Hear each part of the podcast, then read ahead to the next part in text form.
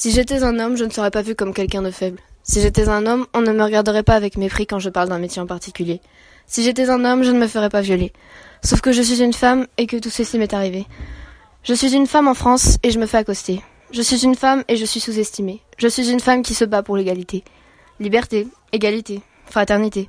Je suis une femme et je cherche encore la présence de ces mots dans notre société.